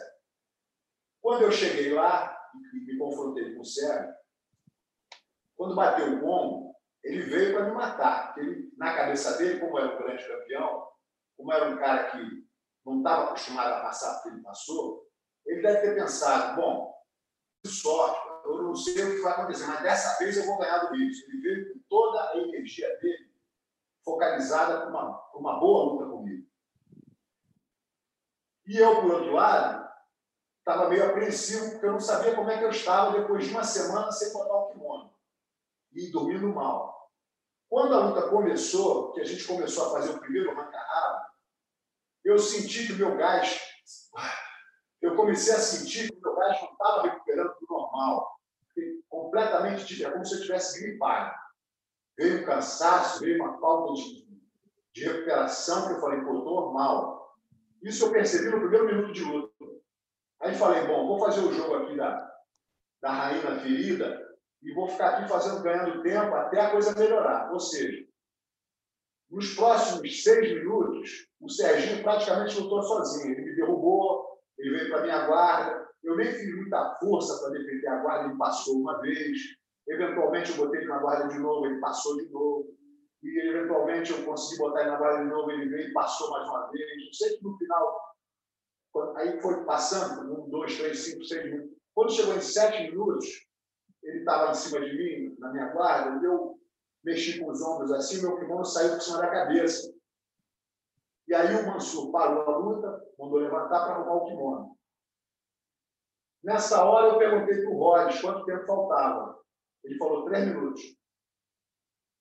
Aí eu pensei, bom, agora eu já deixei a bola rolar um pouco, para ele se cansar um pouco, e para eu ter condições de que, se eu der um tiro agora, eu não vou morrer de cansaço em três minutos. Se eu tivesse dado um tiro lá atrás e tivesse cansado, eu não teria condições de me recuperar. Então, eu joguei na reserva durante esse tempo todo para poder fazer uma coisa mais forte nesse finalzinho. E aí, com isso dito, recomeçamos a luta. Ele confiante, a torcida inteira, coragem, vamos, vai ganhar, sério. O Cláudio toda o clube estava intoxicado pela vontade de ver o Sérgio ganhar do, do, do, número um. Né? E a coisa acontecendo, eu me fazendo um pouquinho de ferido ainda, de repente, ele me derrubou, eu puxei ele para a guarda, aí ele veio com tudo, achando que ia fazer o que tinha feito antes. Ele confirmou a mão no meu joelho, amassou meu joelho, veio para o lado. Só que quando ele confirmou, eu conferi a pegada dele aqui embaixo na, na mão, segurei por cima das costas dele na faixa, fiz um movimento que eu gosto muito, que é uma raspagem por cima da cabeça, assim, ele caiu de costas, eu atravessei, ele fez uma força monstruosa, eu segurei um pouquinho, quando ele errou, eu montei, aí ele continuou esperneando de novo, eu segurei um pouquinho, entrei uma mão funda no pescoço, ele esperneando, mas ele não estava confiante, ele não estava certo o que fazer, ele ficou meio perdido. Aí eu peguei, entrei a mão no pescoço e finalizei no pescoço, ele não bateu e dormiu. E aí a luta acabou, eu me lembro até hoje, o estádio inteiro gritando, de repente o estádio ficou muito duro. E só o bolinho de gente do meu grupo, que era o Roger, tinha uns 15, 20 pessoas assim, um grupinho, torcendo para mim, começaram a gritar, eu me lembro dessa diferença de som. Tá? Aí foi bem legal e, e foi uma, uma, uma, uma, derrota um pouco dura para o Sérgio, entendeu? Tanto que ele falou de competir, ele ficou meio mal de cabeça por um tempo, ele, como campeão que era, ele não esperava ter esse tipo de resultado foi muito traumático para ele emocionalmente, eu acho. E aí foi isso, eu não, não vi mais competindo por um tempo, depois se transformou num grande professor em Las Vegas, começou a dar aula. Mestre, alguém, eu te perguntei do MMA, do Vale Tudo, né? Falei do Sakuraba, Rose, Coleman, quem você preferia lutar. No jiu-jitsu tem alguém assim que você, poxa, você gostava, porque você era o número um disparado, né? Ali é, você vencia as lutas, o pessoal cantava 5, 4, 3, 2, 1 tal, fazia até contagem regressiva. Mas tinha alguém assim, uma, uma geração subsequente, ou alguém que te chamava atenção ali, que você falou, pô, esse cara aí teria sido uma grande luta comigo? Os kimonos. Todos os caras, todos os caras que eu conheço e respeito no jiu-jitsu. Muitos eu não tive a oportunidade de treinar. Mas todos que eu conheci na minha época, os novos que vinham, eu sempre, se eu não treinei, se eu não competi contra, porque eu já não estava mais morando no Brasil, por, qualquer razão, toda vez que eu tinha condições de tê-los aqui na academia, ou fazer um treino em algum lugar, ou fazer com kimono, sem kimono, ou na época que eu ia fazer vale tudo, chamava os caras para mim, ou seja, eu sempre estive muito perto dos caras que eram top da, da, da categoria. Desde o Fábio Gugel, ao Trave, Castelo Branco, muitos outros, entendeu? O Gigi. E...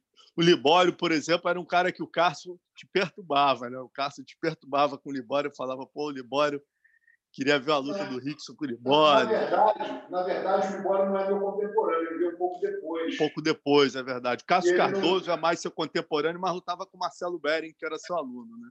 É, o Cássio, o Cássio me chateava mais com o Rosado, tinha o Wander também, tinha os caras mais antigos, mas o Libório não, não tive a oportunidade.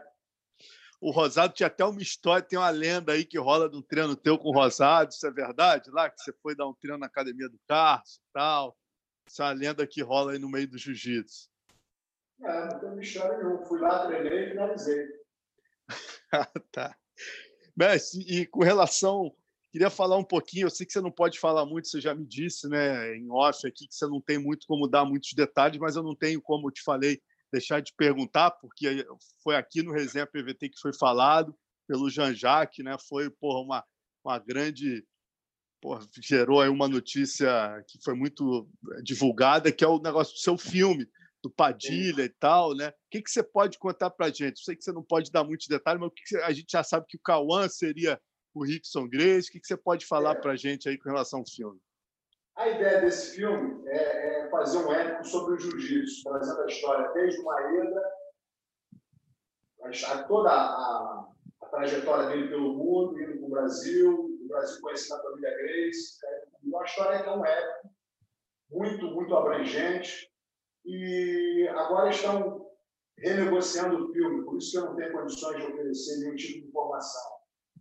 Mas vai sair, se Deus quiser. O Zapatino é um grande um bom amigo, e está super empolgado. E, e, a indústria aqui está tá carente desse filme. Ou seja, o filme vem aí. Eu espero que esse filme seja uma boa abertura de portas para que muitas pessoas que não estão ligadas ao jiu-jitsu possam se interessar. E nesse ponto, se houver esse interesse, eu acredito que vai acontecer, nós temos que ter formatado já, já nessa época formatado um curso, um tipo de jiu-jitsu que seja acessível à maioria das pessoas, sem muita violência, mas com bastante entendimento jiu-jitsu invisível. E é isso, eu acho que o movimento hoje é usar o jiu-jitsu de uma forma bem, bem, bem, vamos dizer assim, positiva, para que o jiu-jitsu interfira positivamente na vida das pessoas, cada vez mais. Bacana. O Cauã, você chegou a, você conhece ele? Porque ele sempre, eu já vi entrevistas do Cauã na Grace, se eu não me engano, ele falou que, pô, ele sempre disse que você era o ídolo dele e tal. Então achei muito curioso ele ser faixa preta, né, te ter como ídolo e te interpretar como, como protagonista do filme. Achei essa história muito bacana. O Cauã, ele é um grande amigo, entendeu? Um surf buddy. A gente pega onda junto, a gente sempre, sempre se deu muito bem, sempre me admirou, a gente sempre conversou, eu sempre o admirei como ator também.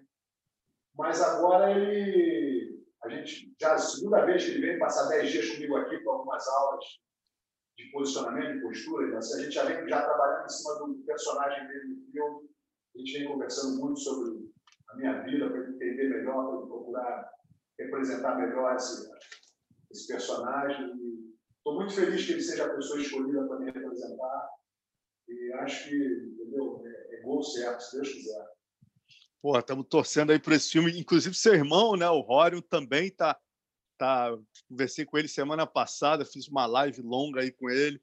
E ele também está fazendo um filme, né? É, parece vão fazer dois, na verdade, é um documentário sobre a vida dele, falando também como ele criou o UFC, da ida para os Estados Unidos, e, e também vai ser é, é, o mesmo esquema. Depois do documentário vai ser feita uma, uma ficção aí.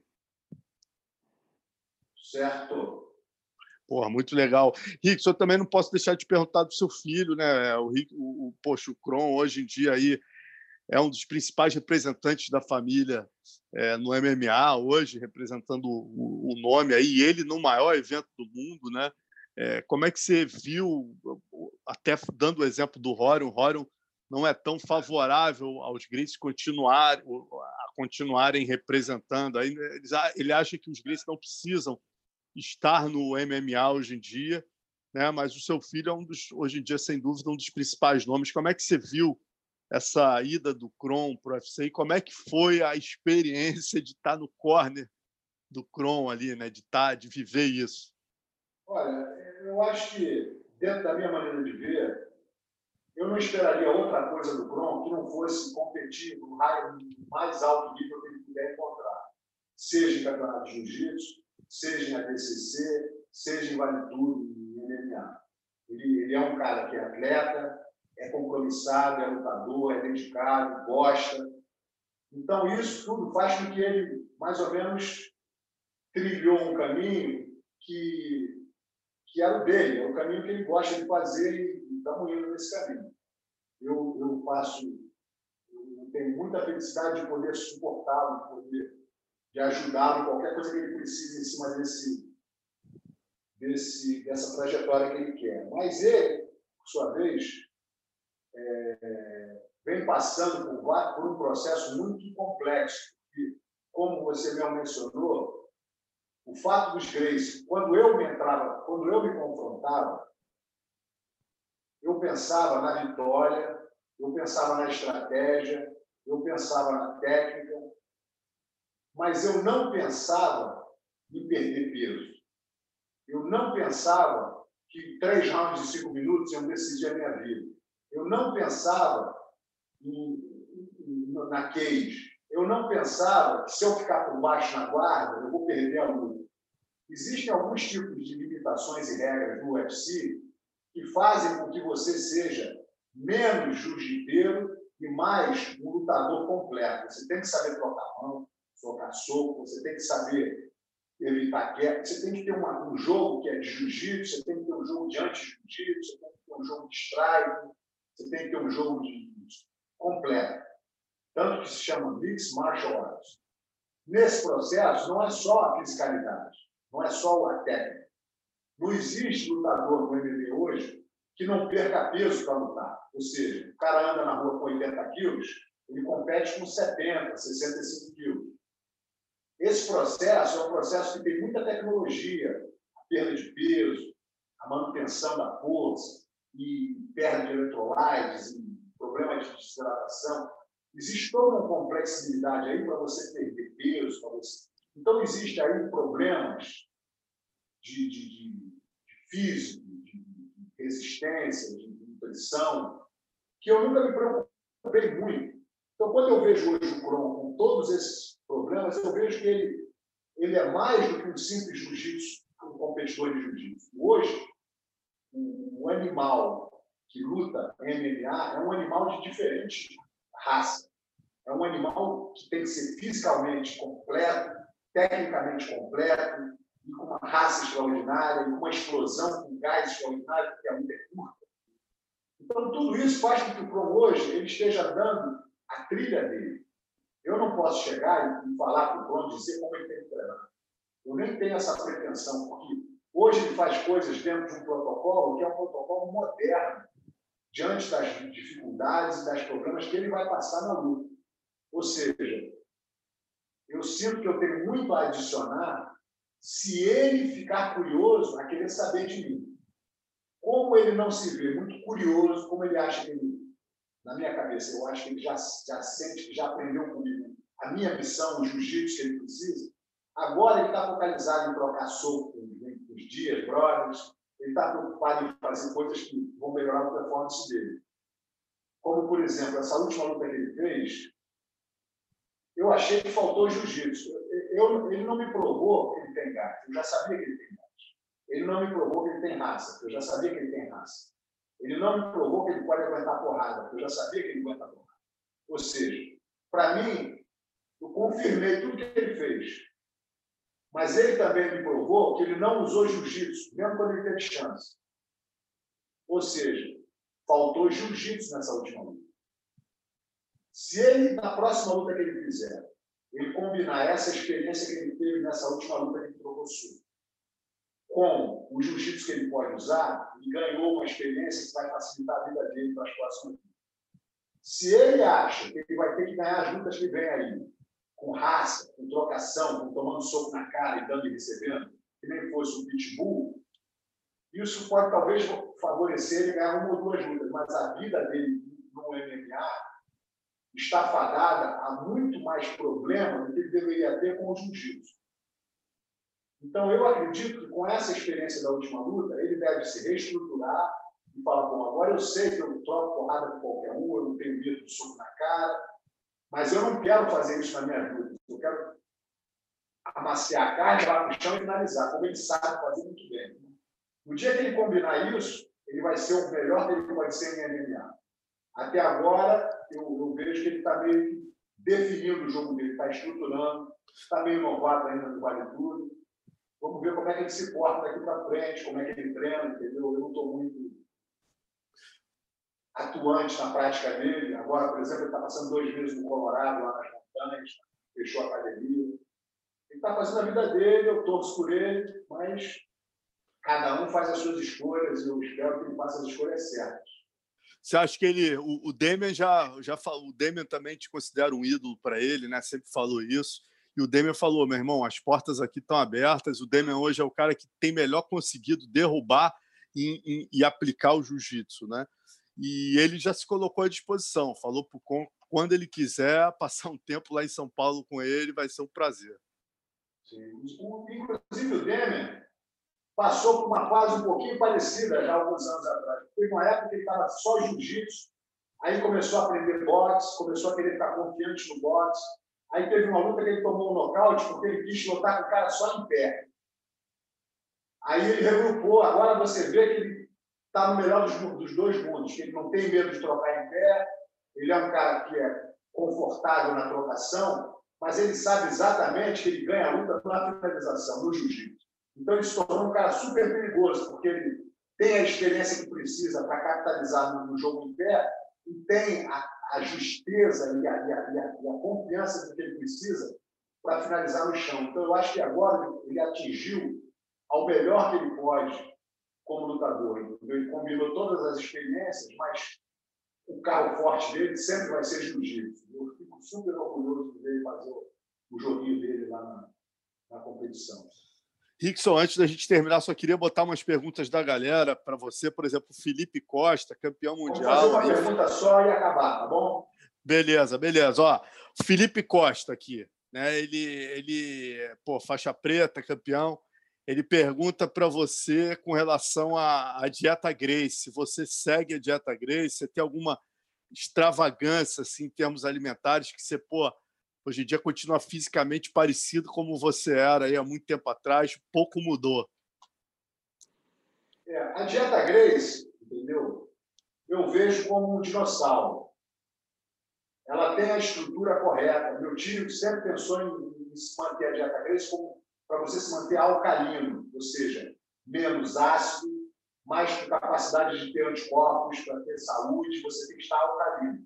Com isso dito, que eu concordo 100%, a dieta Grace, que, que eu aprendi, ela vem com colunas alimentares, a coluna A combina com a coluna B, a coluna B combina com a C, a C. E, e, e existe aí um protocolo alimentar que se mantém nos últimos 50 anos, aquelas tabelas. Hoje em dia, eu vejo que não é só a tabela, é o conteúdo de cada elemento. Por exemplo, eu não como farinha branca. Na dieta Grace, você encontra lá macarrão, encontra algumas coisas com farinha. A farinha branca, a farinha processada, ela faz mal para você. O ideal é você comer comidas integrais entendeu? farinha integral, é, comidas orgânicas, vegetais, tudo isso. Se você não tem atenção na, na composição do alimento, você perde, você deixa a desejar. Então, a dieta Grace é uma base. Mas hoje em dia, eu como muito superfood para aumentar o meu sistema imunológico, eu como muito proteína limpa, eu como vegetais e sucos verdes, sucos, mas não como farinha processada. Nada que vem em caixa eu como. Raramente eu como biscoito, um negócio raríssimo.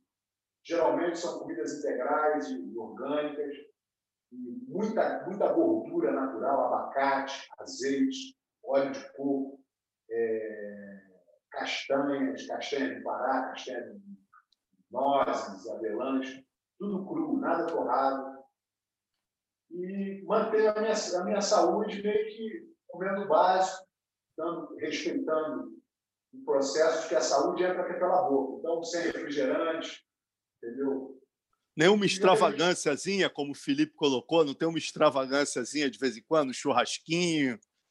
Ontem eu comi um churrasco, mas isso para mim não é extravagância, é proteína limpa de cordeiro, então, uma, uma carne boa, entendeu? Comi com batata doce, comi com salada, abacate, Fiz aqui em casa ontem mesmo, aqui. E cerveja, eventualmente, é, não recomendo, mas faço às vezes o que eu acho que eu tenho que fazer para me manter. Você não pode ficar muito radical e sofrer com isso, entendeu? Então eu fico meio que liberado. Se eu como todo dia bem, se um dia eu resolvo comer uma torta de chocolate, eu sei que isso não vai me matar, entendeu? não é bom para a saúde, mas não vai me matar. Não é uma coisa que eu veja como. como entendeu? Então, fico tranquilo. Eu não, não sou um cara muito fanático, radical, muito criterioso. Eu sou um cara que me mantém numa zona de conforto e com capacidade de expandir para qualquer lado. Mestre, obrigado aí por agradecer teu tempo, quase duas horas de resenha, prazer enorme. Aí, se deixar, quiser deixar algum site, algum algum endereço aí para o pessoal, pô, fica à é, vontade é, o, aí. O serviço, o serviço dessa minha novo site, que é o Rickson.academy, como eu te falei, vai começar ver, muito, muito bem breve, entendeu? A gente já está pronto e vamos começar a produzir um material muito interessante para gente, para as pessoas poderem perceber as vantagens do jiu-jitsu de uma forma muito mais ampla, de uma forma muito mais aplicável à vida, entendeu? De uma forma muito mais é, sensível às pessoas que não gostam de confrontar, mas têm que aprender uma maneira, uma ferramenta para vencer. Então, eu estou ansioso para começar esse trabalho e estou confiante de que muita gente vai se beneficiar com ele. Não tenho dúvida disso. Rickson, muito obrigado aí por obrigado, agradecer mais uma vez. Abraço grande aí. Tamo junto aí. Paz. Abraço. Tchau. Valeu, Léo. Um abraço. Obrigado. Valeu, Alonso. E, galera, só para avisar, a gente estava ao vivo sim. Com certeza. Um abraço, gente. Valeu.